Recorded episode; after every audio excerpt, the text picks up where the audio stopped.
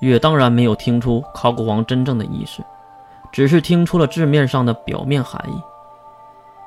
对呀，为什么呢？我怎么没想到呢？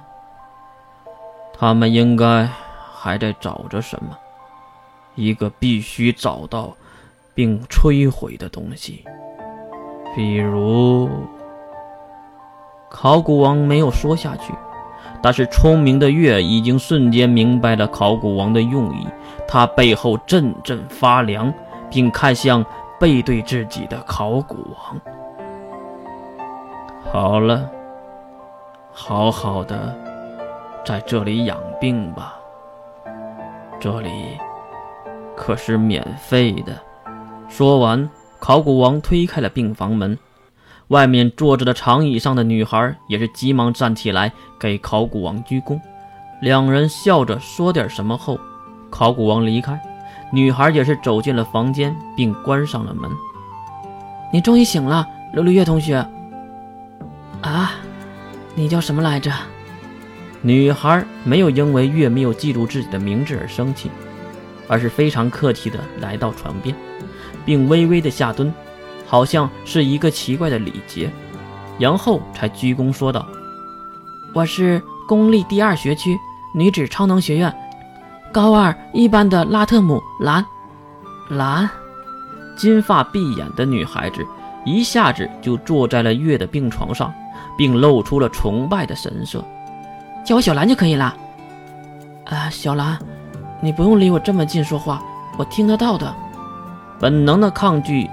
月条件反射的战术后仰，这么近着看，琉璃月大人，你好漂亮啊！父母是赵州国人吗？为什么头发如此的漂亮？还有，长相更漂亮，犹如一个人偶一般。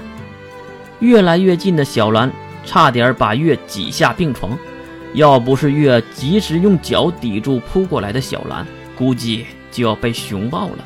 小兰同学，我那三个朋友呢？啊？听到这个问题，小兰回归正常，摆正坐姿。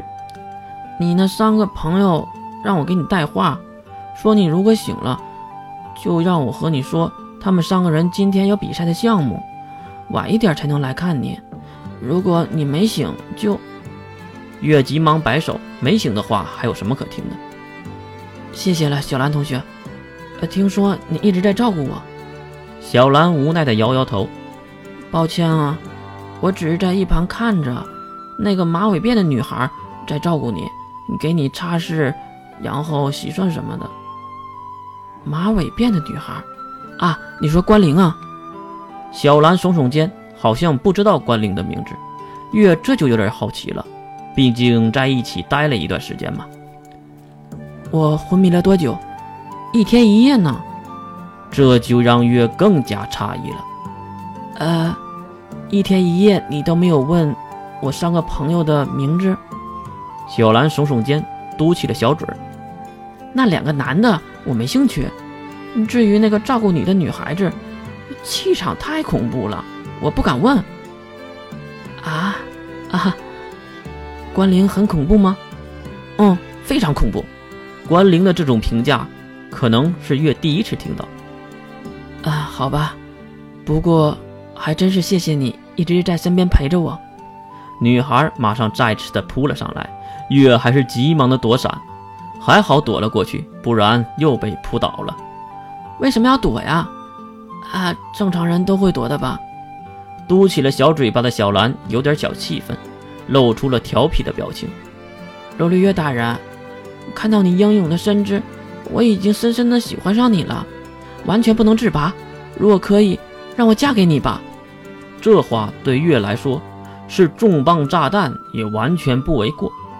其他的方面还好，这个方面月就是一个菜鸟啊。